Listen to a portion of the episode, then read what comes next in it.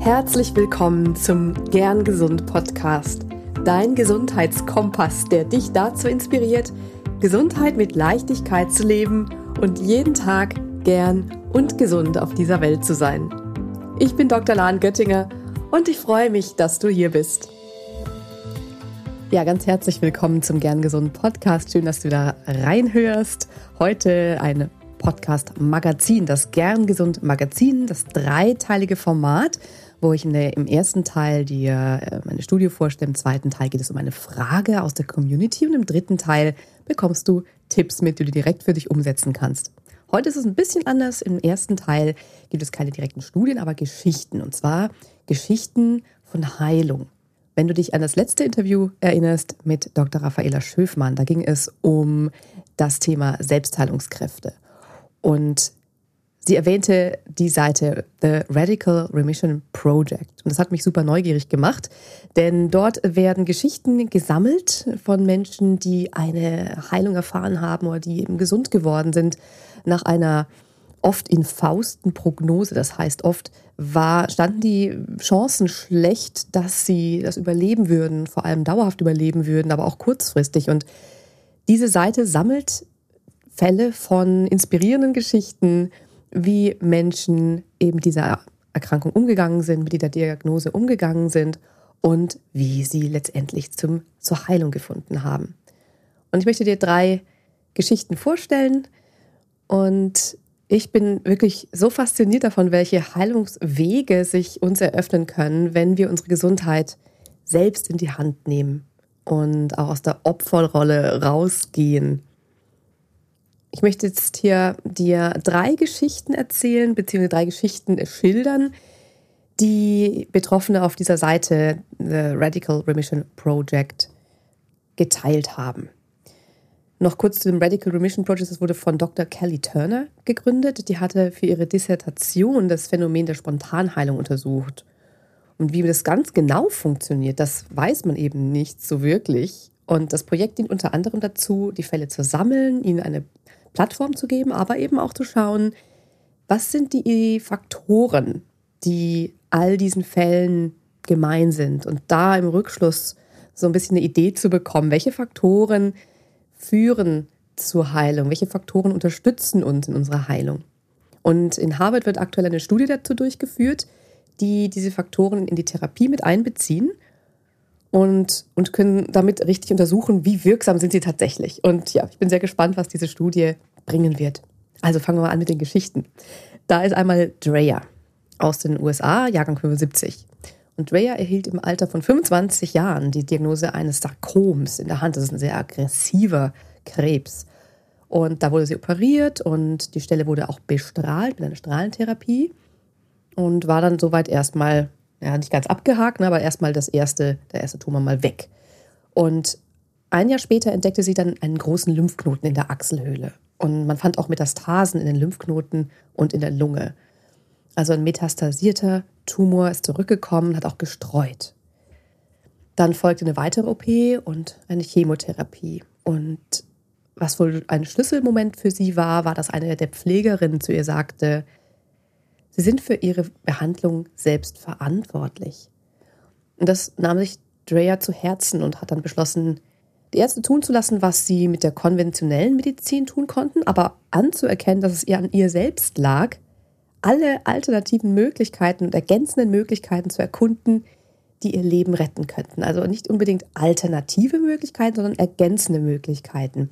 Und das hat sie dann getan. Also sie hat ihre Ernährung umgestellt, Sie hat begonnen zu meditieren, sie hat begonnen zu visualisieren, sie hat Reiki-Behandlungen ähm, wahrgenommen, eine psychotherapeutische Begleitung wahrgenommen, Atemübungen gemacht, Gebetsritual und das wirklich sehr konsistent und ja sehr, sehr regelmäßig in ihren Alltag dann mit eingebunden und hat vor allem das zur Priorität gemacht. Und die Metastasen gingen so weit zurück, wie es wirklich niemand für möglich gehalten hätte.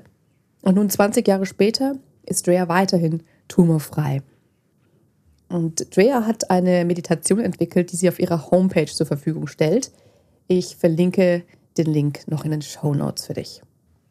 Die zweite Geschichte aus diesem großen Fundus an Geschichten habe ich rausgepickt. Das ist Carolyn aus Australiens Jahrgang 71. Und bei ihr wurde mit 37 ein Enddarmkrebs festgestellt, ein sehr fortgeschrittener Enddarmkrebs mit Lebermetastasen, also hat in die Leber gestreut. Sie hat dann eine Chemotherapie bekommen und eine Bestrahlung und ein Teil der Leber wurde auch entfernt. Und sie ist dann so vorgegangen, dass sie ihren stressigen Job gekündigt hat, täglich Meditation, Vibrationsheilung praktiziert hat oder praktiziert und hat auch ihr soziales Unterstützungsnetz in Anspruch genommen, ist täglich in die Sonne gegangen, hat viel Wasser getrunken, Kräutertee und weiterhin Sport getrieben, auch wenn sie so krank war, dass sie kaum laufen konnte und sie hat ihre Ernährung verbessert. Also auch ganz viele Faktoren dann geändert in ihrem Leben und nach zwei Drittel der Zeit der Chemotherapie war der Tumor komplett verschwunden und auch wurde die Lebermetastasen wurden rausoperiert und der Tumor ist nicht wiedergekommen. Seit drei Jahren gibt es kein Zeichen von Krebs mehr. Sie hat betont, dass sie die Krebserkrankungen als Zeichen gesehen hat, etwas zu verändern. Also als Lehre, Lehrer fürs Leben quasi.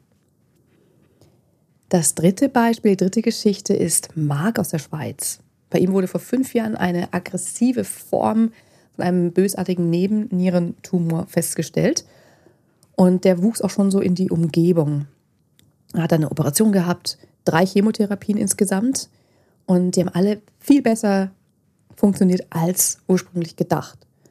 Und für Marc war neben ergänzenden Behandlungen eine Sache auch ganz ausschlaggebend. Und zwar war das mit dem Tod Frieden zu schließen und auch die Option zu haben, einen sogenannten assistierten Suizid wählen zu dürfen, was in der Schweiz erlaubt ist. Und auch wenn er diese Option hat oder sich auch damit auseinandersetzen musste, weil einmal die, ähm, der Tumor zurückkam und auch gestreut hatte, dann aber auch wieder zurückging durch die Chemotherapie. Und obwohl er diese Option hat und weiß, okay, das habe ich immer, oder vielleicht auch weil er die Option hat, genießt er jeden Moment des Lebens in vollen Zügen, mehr denn je. Und er hat einen sehr, sehr schönen Reminder an uns geschrieben. Und zwar, wir alle werden eines Tages sterben, aber bis dahin werden wir jeden Tag leben. Es liegt an dir, das Beste aus der Zeit zu machen, die dir geschenkt wird. Das finde ich einen sehr, sehr schönen Reminder. Ganz, ganz herzlichen Dank an diese drei wunderbaren Menschen, die ihre Geschichte mit uns teilen. Und viele haben ein Buch darüber geschrieben, weil sie aus ihrer Reise so viel gelernt haben und das anderen auch mitgeben möchten. Und es gibt, wenn man so hinschaut, einen roten Faden in diesen drei Geschichten und auch in noch vielen weiteren Geschichten, wenn man sich durch die Datenbank liest. All diese Menschen haben Zugang zu inneren Ressourcen gefunden, zu denen sie zuvor weniger, kaum oder gar keinen Zugang hatten. Und ab einem bestimmten Punkt auf ihrer Reise zur Heilung haben sie für sich entschieden, heilen zu wollen oder eben Frieden zu schließen. Und für manche war es auch die Erkenntnis allein, dass sie es selbst in der Hand haben. Für andere war es irgendwie ein spezielles Medikament, in das sie bedingungslos vertraut haben. Und für einige kam der Weckruf oft auch erst, nachdem sich die Erkrankung erneut verschlimmerte, nachdem es am Anfang erst gut lief. Also super spannend und dieser rote Faden der inneren Ressourcen, dieser Selbstheilungskräfte, den finde ich sehr, sehr spannend.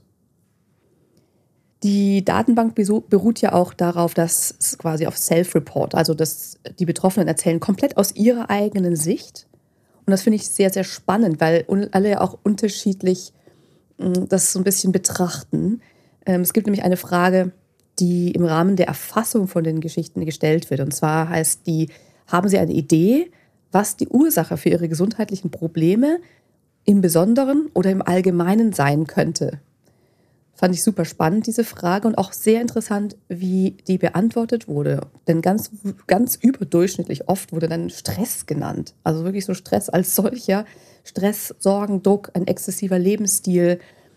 Und viele haben eben das als Anlass genommen, den Stress zu reduzieren, sich wirklich wieder auf ihr eigenes Leben zu besinnen. Wenn man so rumguckt, sind auch viele dieser Geschichten Viele der Menschen, die diese Geschichten erzählen, sind super fähige Menschen, super High Achiever, haben einen, tollen Job meistens gehabt oder haben noch, haben ihn weiterhin und sind erfolgreich im Job, haben ein, ein tolles Familienleben, ähm, sind sportlich unterwegs, haben sich auch sehr oft sehr gut ernährt bereits. Nur haben sie sich häufig, nicht alle, aber das, da ist ja natürlich jede Geschichte sehr unterschiedlich, Ähm, viele haben sich so unter Druck gesetzt mit all diesen toll laufenden Dingen oder haben eben ja nicht so auf sich selbst gehört und haben erst mit der Diagnose sich erlaubt, auf sich zu hören und ihre Bedürfnisse wahrzunehmen und Selbstfürsorge zu üben und zu leben und eine spirituelle Verbindung auch aufzubauen, auch eine Verbindung zu sich. Und die Erkrankung war dann quasi die Einladung dazu, das so zu machen, wirklich auf sich zu hören. Fand ich wirklich sehr, sehr spannend. Was an dieser Stelle aber auch auf jeden Fall gesagt gehört, ist, dass es für diejenigen, die nicht komplett heilen, wo der Krebs wiederkommt oder wo die dann Krebs versterben, das heißt nicht, dass diejenigen das nicht gut genug versucht haben oder dass sie schuld daran sind, dass sie nicht genug gemacht haben, um den Krebs quasi zu besiegen, dass sie in irgendeiner Form zu wenig getan haben für sich oder sich aufgegeben haben. Das kann man nie über einen Kamm scheren, was in einem Menschen vorgeht, wie die Lebensumstände sind, wie tatsächlich auch die Zellen auf andere Therapien ansprechen. Ja, und deswegen ist es super wichtig, dass das nicht als solches gesehen wird, ja, wer an einer Krebserkrankung stirbt, ähm, der hat es sich so ausgesucht, wenn man es ganz krass sagen will, oder er hat einfach nicht genug gemacht. Das auf gar keinen Fall. Es geht vielmehr darum zu schauen, wow, was haben wir in uns an Ressourcen, die unsere Heilung so, ja, teils überraschend und so wahnsinnig toll unterstützen können, die so viel, das was so viel bewegt, die spirituelle Verbindung, ähm, die Lebensfreude, all diese Dinge können einen so großen Effekt haben. Und dass das eben auch im normalen Leben, sage ich mal, jetzt ohne eine Krebserkrankung, eine so wahnsinnig große Ressource ist. Das soll die Message sein. Und dass es nicht auch erst zu einer Erkrankung kommen muss, bis wir auf uns hören und bis wir uns wahrnehmen, unsere Bedürfnisse wahrnehmen und unsere, ja, unsere spirituellen Bedürfnisse auch, unsere sozialen Bedürfnisse. Das alles darf schon jetzt in unser Leben, in dein Leben kommen, ohne dass du einen, ja, einen Krankheitsweg dafür brauchst, sondern das gehört ganz normal zu deinem Gesundheitsweg dazu. Das ist die Message dahinter. Ja, das waren die drei Geschichten aus der The Radical Remission Project. Wenn du Interesse hast, da auch mal reinzustöbern und dich da inspirieren zu lassen oder einfach aus Interesse, was Menschen so bewegt, wie, wenn, wie gehen sie mit ihrer Erkrankung um, etc., dann ähm, schau auf diese Seite. Ich werde es auch in den Show Notes einmal verlinken. Die Gern Gesund Sprechstunde dann kommen wir einmal zu Teil 2, die Frage aus der Community. Ich habe jetzt keine direkte Frage zum Thema Selbstheilungskräften, aber indirekt passt die Frage, die ähm, ich hier gleich stelle oder die ich mitgebracht habe, wirklich sehr gut zum Thema. Die Frage ist, wie kann ich optimistischer werden? ja, Optimismus, ja, wie eine Lebenshaltung, eine innere Einstellung und wie unsere Lebenshaltung, unsere innere Einstellung ist, das hängt von so vielen Faktoren ab. Also es fängt da an, wie wir aufgewachsen sind, welche Werte uns da vermittelt werden, welche Haltung unsere Eltern auch gegenüber der Welt haben oder hatten und ob wir auch ein Grundvertrauen in das Leben entwickeln durften oder ob wir in Angst oder Misstrauen groß geworden sind dann hängt das auch von unserer Persönlichkeit ab. Sind wir feinfühlig und nehmen schnell Stimmungen aus unserer Umwelt, also unserer Umgebung auf? Neigen wir zum Grübeln und zum Zerdenken von Dingen? Sind wir eher emotional oder eher rational in unseren Entscheidungen?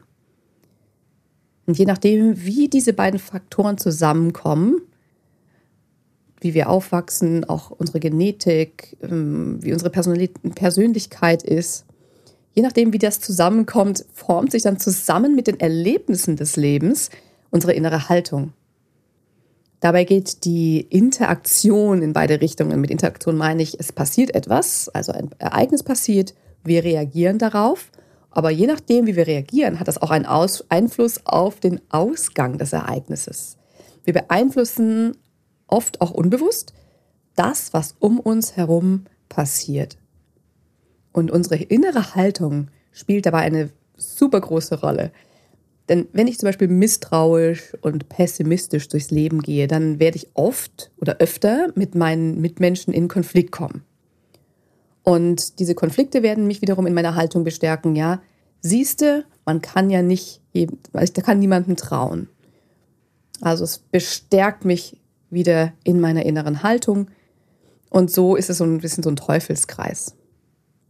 Es lohnt sich also auf jeden Fall, optimistischer zu sein, eine eher optimistische Lebenshaltung einzunehmen. Denn es gibt zahlreiche Studien, die besagen, dass Optimisten länger leben.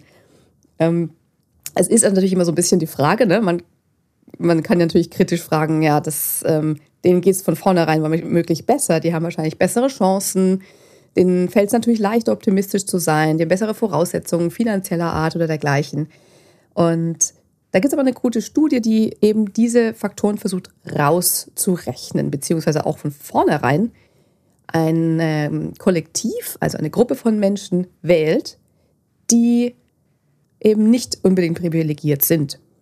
Also die Harvard Chan School of Public Health hat eine Studie durchgeführt, in der Frauen, nur Frauen aus einer diversen US-Population, gut, es ist nur US, aber es ist eben eine sehr diverse ethnische ähm, Population. Und die Frauen sind zwischen 50 und 79 gewesen, 160.000 Frauen, also richtig viele. Und die wurden über einen Zeitraum von 26 Jahren begleitet und befragt. Und das Ergebnis ist, dass von den Teilnehmerinnen die 25 Prozent, die am optimistischsten, optimistischsten waren, dass die eine um 5,4 Prozent höhere Lebenserwartung und eine um 10 Prozent höhere Wahrscheinlichkeit, über 90 Jahre alt zu werden haben, als die 25 Prozent, die am wenigsten optimistisch waren. Und die Forscher fanden keine Wechselwirkung zwischen Optimismus und den Kategorien Rasse und ethnische Zugehörigkeit. Und diese Trends blieben auch nach Berücksichtigung von demografischen Faktoren, also wo diese Menschen wohnen, von, nach Berücksichtigung von chronischen Erkrankungen und auch Depressionen, blieb es bestehen. Und Lebensstilfaktoren, zum Beispiel regelmäßige Bewegung und gesunde Ernährung, machen natürlich schon noch was damit aus, aber weniger als ein Viertel des Zusammenhangs zwischen Optimismus und Lebenserwartung. Ja, wie wirst du also optimistischer? Frage dich zunächst mal die folgenden Fragen. Welche Glaubenssätze stecken hinter deiner inneren Haltung? Wo kommen die her? Und sind sie wirklich wahr? Versuch nicht deine bestehenden Ansichten irgendwie zu rechtfertigen oder Beispiele dafür zu finden, sondern schau mal wirklich hin, ob alte Ansichten oder auch eben so olle Kamellen, ob die wirklich noch hm, wert sind, dass sie dich nerven dürfen. Ja? Oder ob du sie loslassen kannst. Ob sie wirklich noch was bringen oder na, ob das einfach nur so olle Kamellen sind, die man, die man sich immer wiederholt. Ne? Du kannst ja keinem trauen. Das sind so Glaubenssätze, die die es häufig dann so gibt, ne, oder eben so Sprüche. Also schau da mal hin, welche Glaubenssätze stecken hinter deiner Haltung, wo kommen sie her und sind sie wirklich wahr? Welche können gehen? Das nächste ist, hör auf, über das Alter zu jammern. Älter werden wir jeden Tag. Das ist ein normaler Lebensprozess. Und es liegt wirklich an dir, ob du dich entscheidest, dich jung oder alt zu fühlen. Also das ist natürlich oft so scherzhaft gesagt, so nach dem Motto, wenn mir irgendwas zwickt am Rücken oder so, das Alter.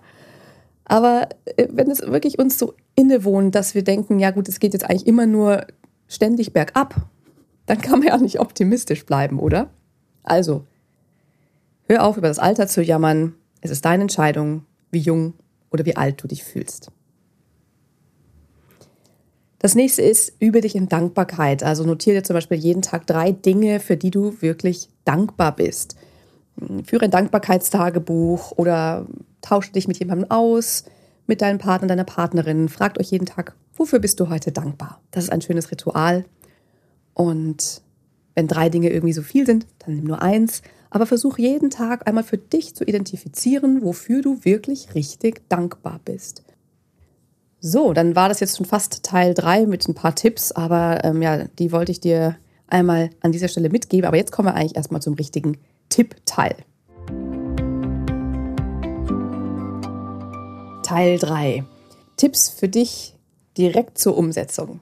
Heute gibt es mal nicht viele Tipps, außer die aus Teil 2 natürlich, was du für dich tun kannst. Es gibt keine To-Do-Liste, sondern ich möchte es mal auf die eine Sache, auf du dich fokussieren kannst, einmal runterbrechen. Und zwar, welcher eine Faktor, der dich in deinem Optimismus bremst und dein Stresssystem immer wieder triggert, welchen einen Faktor willst du loswerden? Welche eine Sache, von der du weißt, dass sie dir nicht bekommt, wird ab jetzt keinen Platz mehr in deinem Leben haben? Und wenn es mehrere Dinge sind, die dir jetzt einfallen spontan, dann fokussiere dich jetzt am besten auf den größten Störer in deinem Leben. Also auf das most painful, also auf das, was, was am meisten wehtut, was am meisten stört. Jetzt zum Jahresende oder wenn du die Folge auch irgendwann anders hörst, immer, ist immer ein guter Zeitpunkt, aber jetzt zum Jahresende ist besonders ein guter Zeitpunkt, das loszuwerden, einen Neuanfang zu starten. Vielleicht ist es ja ein immer wiederkehrender Glaubenssatz oder Gedankengang, der dich limitiert oder auch runterzieht. Vielleicht der Gedanke, nie genug zu sein, immer noch mehr geben zu müssen, dich beweisen zu müssen. Vielleicht ist es das Imposter-Syndrom oder immer gefallen zu wollen, immer Ja zu sagen, oder vielleicht ist es auch, sich nicht aus einer zerstörerischen Beziehung lösen zu können, zum Beispiel aus Angst davor, ja, alleine und einsam zu werden. Oder vielleicht sind es auch finanzielle Sorgen, die dir nachts Schlaf rauben. Oder vielleicht ist es auch das tägliche Glas Wein oder die Zigaretten oder Schuldgefühle. Das sind natürlich alles Dinge, die nicht von jetzt auf gleich verschwinden, nur das für dich in die Klarheit zu bringen, jetzt dir das aufzuschreiben, dir klar zu machen, dass damit jetzt Schluss ist und du dir erlauben darfst, dagegen jetzt anzugehen. Das ist ein wirklich super wichtiger Schritt und trau dich, erlaube dir das jetzt zu machen. Oft wissen wir es ja erst danach, aber die Ängste, die damit einhergehen, etwas loszulassen oder umzukrempeln, die sind oft unbegründet. Schreib auch die Ängste dir auf. Schreib dazu, warum Warum fällt es dir schwer, diese Sache, diese eine Sache loszulassen? Warum fiel es dir bisher schwer? Du musst es ja auch nicht alleine machen. Je nachdem, wie weitreichend, wie groß die Sache ist, was du loslassen willst, ist eine Unterstützung sicherlich sinnvoll, also ob professionell oder einfach eine liebe Person, die dir den Rücken stärkt. Und was da auch hilfreich ist, ist, dass diese Person dich immer wieder daran erinnern kann, an dein Vorhaben, falls du mal weniger motiviert bist oder vielleicht auch in alte Muster verfällst, die diese eine Sache unterstützt. Ja, also schreibst du jetzt am besten jetzt gleich auf, schnapp dir einen Stift, schnapp dir einen Zettel, hol dir dein Journal raus und schreib dir auf, welche eine Sache wirst du ab jetzt loslassen und aus deinem Leben verabschieden. Ich wünsche dir dabei ja ganz viel Erfolg und gutes Loslassen möge es sich für dich dann leichter und besser anfühlen. Das wünsche ich dir von Herzen. Und ich hoffe, dass das Magazin dir gefallen hat, dass dir der Input, die Inspiration, die Geschichten, dass das etwas in dir bewegt, dich gut informiert und dich vielleicht auch inspiriert für dein Leben mit Gesundheit in Leichtigkeit, dein gern gesundes Leben. Und wie immer freue ich mich sehr, wenn du den Podcast weiterempfehlen magst, wenn er dir gefällt. Wenn du jemanden kennst, der oder die von diesen Themen profitieren kann, sich dafür interessiert, dann sag das doch sehr, sehr gerne weiter. Ich wünsche dir jetzt eine wunderschöne Zeit bis zur nächsten Folge. Schön, dass du da bist. Schön, dass es dich gibt. Bleib gern gesund. Deine Lahn.